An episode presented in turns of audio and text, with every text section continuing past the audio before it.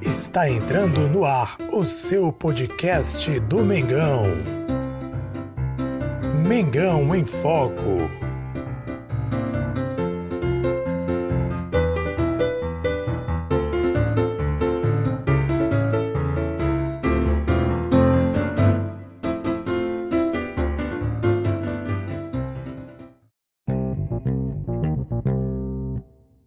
Salve, salve nação rubro-negra! Jesus com vocês mais uma vez. Aqui é Mengão em Foco, trazendo informações, bate-papo sobre o Mengão Queridão. Falar rapidamente da vitória do Flamengo sobre o Botafogo pelo placar de 3 a 1. É, a gente tomou um gol, uma infelicidade numa jogada em que o Léo Pereira acabou marcando um gol contra. Mas o Flamengo dominou as ações do início ao fim. O Botafogo praticamente não jogou eu até chamo de jogo treino, porque o Flamengo pintou e bordou, criou jogadas, criou situações, o placar era para ser bem maior. Teve bolas na trave, bola do, do Arrascaeta na trave, bola do Gabriel na trave, chutes que o goleiro Gatito defendeu, do Pedro, que entrou na cara do gol, quase marcou um gol. E os gols marcados foram justamente pelo Gabigol, pelo Pedro, que jogaram juntos mais uma vez, e pelo Arrascaeta. Né? Arrascaeta cracaço, o melhor em campo, sem dúvidas mostrando mais uma vez, provando mais uma vez a sua qualidade em campo. O Arrascaeta marcou um dos gols e jogou muito bem, como sempre tem jogado. Bem, nação, peço que você inscreva-se no canal caso acompanhe no YouTube, que você curta nossa página caso acompanhe no Facebook. Eu quero pedir desculpas mais uma vez pelo áudio, se não estiver muito bom, ou mesmo aí pela imagem, porque eu estou aqui num hotel, não trouxe meus equipamentos, estou aqui gravando de maneira provisória, vamos dizer assim, importante é falar sobre Mengão Queridão. Se acompanha através do nosso podcast favorito para acompanhar bate-papo nosso sobre Mengão Queridão. Bem, nação, o que eu quero falar sobre esse jogo, na verdade, o conjunto, né? Esse jogo, e lembrando do jogo do Atlético Mineiro, né? O jogo que a gente quer esquecer porque foi derrotado, né? Foi uma derrota, é triste a gente perder, mesmo que seja um, um título que não significa muita coisa, mas é um título. A gente fica chateado, revoltado, é, inconformado, né? Porque nós queremos sempre vencer. Mas a gente tem que perceber uma coisa, gente. Uma coisa que eu falei no podcast anterior, eu repito. O Flamengo demonstra muita evolução. O time do Paulo Souza demonstra muita evolução.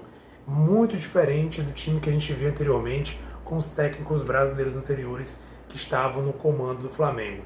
Muito diferente. O jogo de hoje, mais uma vez, mostra que há uma evolução técnica do time, há uma evolução de posicionamento, há uma evolução dos jogadores, da forma de jogar. O Flamengo dominou início ao fim.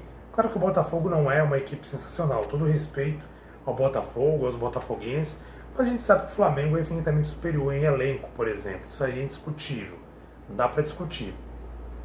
Mas o Flamengo, além de ser superior, ele demonstrou a superioridade em campo e conseguiu resolver o placar, resolver o jogo 3 a 1 mais do que resolvido Tava ganhando 3 a 0 infelizmente tomou um gol, como eu falei, no final ali.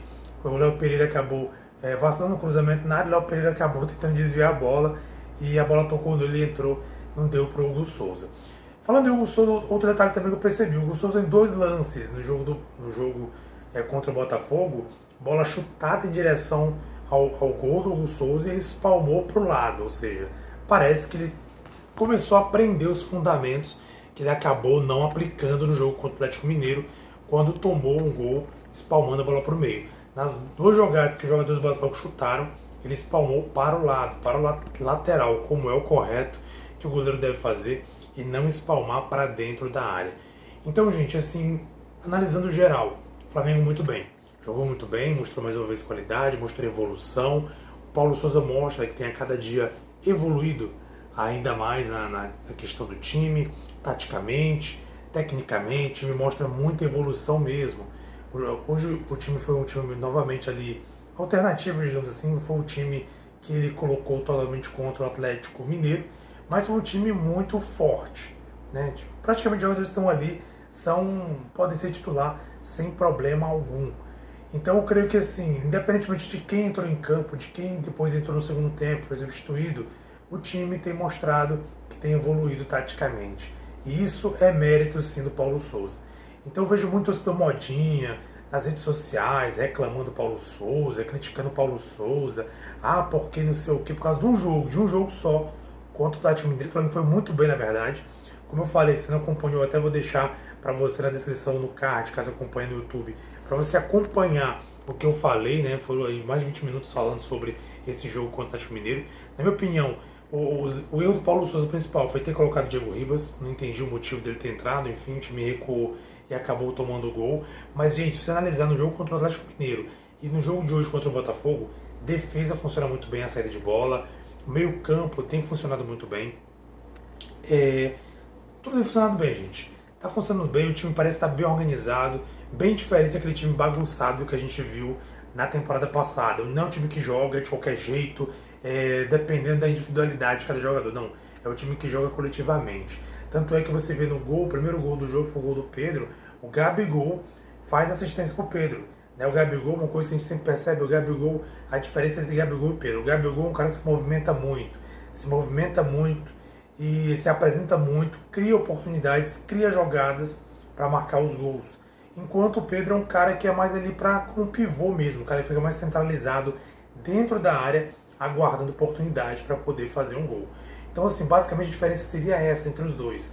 E hoje a gente vê que funciona muito bem. Hoje funciona muito bem o Gabigol fazendo assistência para o Pedro e o Pedro marcando o primeiro gol. Em seguida, o Gabigol recebeu a assistência do Lázaro, que tem recebido chances aí com o Paulo Souza, tem jogado muito bem por sinal, que marcou aí o, o gol a partir de uma assistência do Lázaro.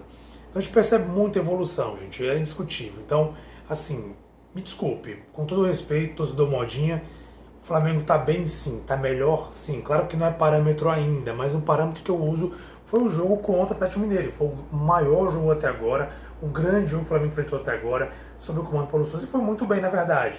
Infelizmente foram detalhes do jogo, como eu falei anteriormente, eu deixei um vídeo falando só sobre isso, que decidiu a partida, mas no geral o Flamengo foi muito bem, a gente não tem o que discutir, não tem o que reclamar quanto ao time do Paulo Souza. E você, nação, o que acha disso? Deixe sua opinião nos comentários, caso acompanhe através do podcast, pode mandar aí para o nosso Instagram, arroba Mengão em Foco, tudo junto, sem acento, para a gente poder discutir, comentar sobre o Flamengo. Afinal de contas, aqui é Mengão em Foco. Um abraço para você, muito obrigado. Saudações bruneiras, espero encontrar vocês muito mais aqui pelo canal, pelo podcast, para falar sobre Flamengo.